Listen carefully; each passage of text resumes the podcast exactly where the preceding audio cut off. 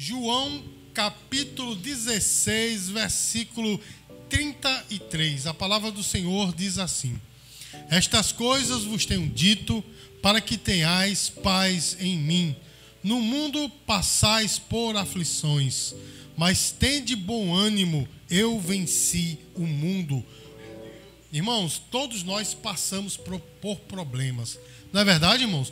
Todos nós. A partir do momento que a gente chega a uma certa maturidade, a gente começa a passar por, por problemas. Quando nós somos, estamos na nossa infância, os problemas que nós enfrentamos são muito simples de resolver. Alguém roubou nosso brinquedo, a gente vai lá e toma, ou não consegue tomar. No jogo de futebol, a gente levou a entrada mais forte, a gente quer resolver. Enfim, quando estamos na infância, nossos problemas, temos problemas, mas são muito fáceis de resolver. Mas quando nós chegamos a uma certa maturidade, meu irmão, irmão, os problemas vão se avolumando né? na escola, depois na universidade, no trabalho, na família, na igreja, em todos os lugares, irmãos, que nós estejamos, nós vamos encontrar, encontrar problemas. Não é assim, meu irmão? E o quanto antes nós entendemos que os problemas estão ligados à nossa vida, nós vamos né, nos dar melhor, ou vamos nos dar bem. Os irmãos estão entendendo, irmãos? Quanto mais a gente pensar assim, melhor é para nós. Essa história de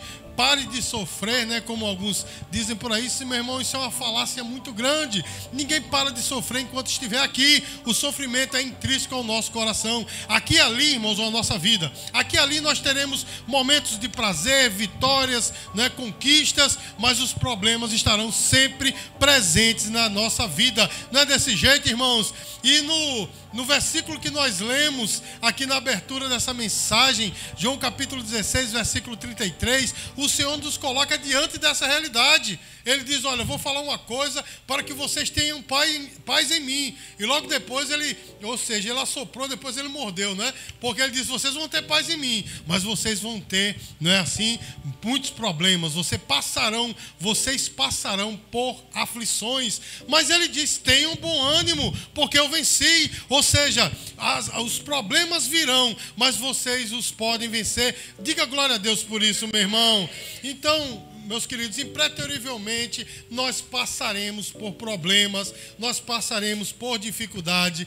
E, irmãos, a coisa mais importante que nós temos que fazer é saber como resolver esses problemas. Não é verdade, irmãos? Se problemas vêm, nós temos que resolvê-los. E nessa noite, meus queridos, eu vou falar justamente a respeito disso como resolver problemas, amém?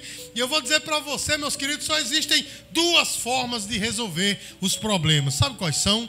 A forma certa e a forma errada. Só existem esses dois, essas duas maneiras de nós resolvermos problemas. Não existe meio termo, né? Foi quase certo ou quase errado. Só existe a forma certa de resolver e a forma errada de resolver. E nessa noite, meus queridos, eu vou falar a respeito disso para que você e eu tenhamos vitória este ano, para que cada problema que venha nós saibamos resolver da maneira certa e não da maneira errada. Amém, queridos? Porque, como eu disse, só existem essas duas formas de resolver problemas: a maneira certa e a maneira errada. Irmãos, e para todos os problemas, você vai poder encaixar tudo que eu vou falar aqui. Para todos os problemas, sejam de ordem física, de ordem espiritual, profissional, relacional, tudo que nós vamos falar aqui nessa noite, você vai poder aplicar na sua vida. Então essa pregação é bem prática para você, para que o ano 2023 seja uma bênção para a tua vida. Amém, amados? Então veja só, meus queridos, nós vamos começar falando da forma errada, né, de resolver problemas. E eu elenquei aqui, meu irmão, três facetas da forma errada de resolver problemas, que são eliminando os problemas, né, é, se omitindo diante desses problemas ou usando a violência. Porque, meus queridos, alguns querem eliminar o problema sem resolvê-lo.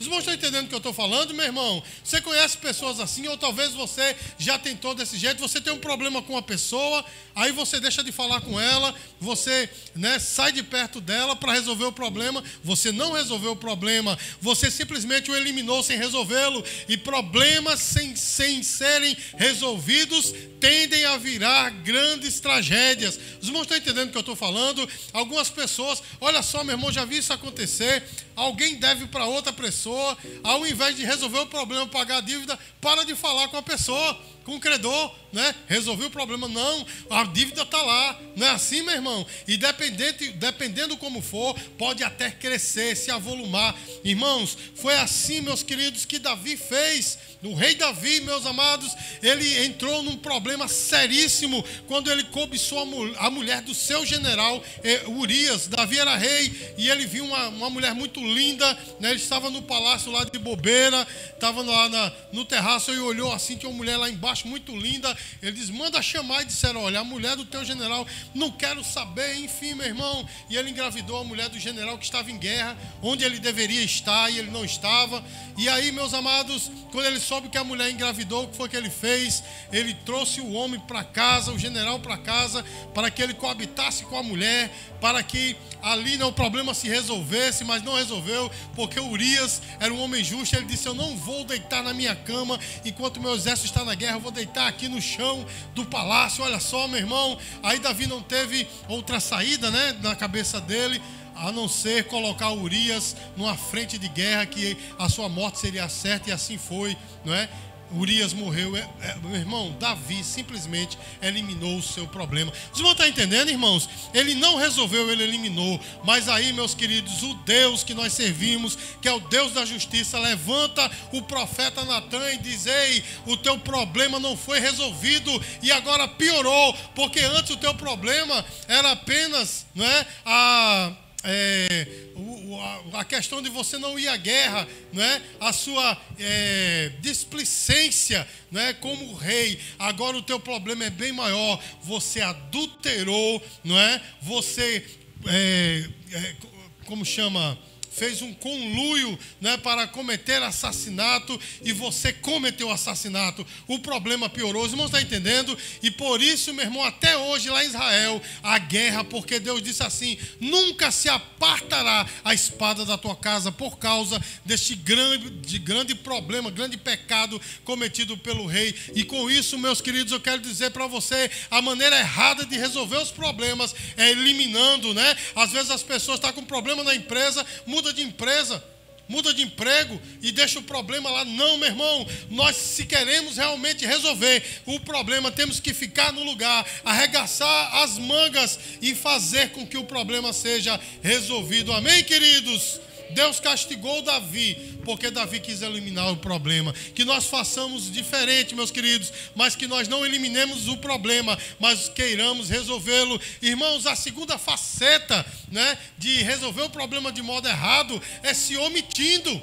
Amém, queridos? E o que é se omitir? É simplesmente não fazer é virar um negacionista. É quando a gente começa a negar, dizer que o problema não existe, o problema estando presente. E existem muitas pessoas dessa forma, meu irmão, que ser é, omisso quer dizer ser uma pessoa que, que nega né, que, a, a tomar uma atitude, nega a tomar né, uma decisão que vai resolver o problema. Ele simplesmente se omite e acha que assim está resolvendo o problema.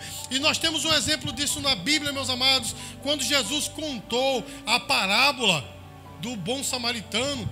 Um homem foi assaltado, estava lá todo espancado, jogado né, à beira do caminho, e ali foi passando, meu irmão, um sacerdote. E quando ele viu, ele disse: problema dele. Estou aqui parafraseando, logicamente, né? Problema dele, passou de largo eu vou para o templo, eu vou lá servir como sacerdote. Ele se omitiu.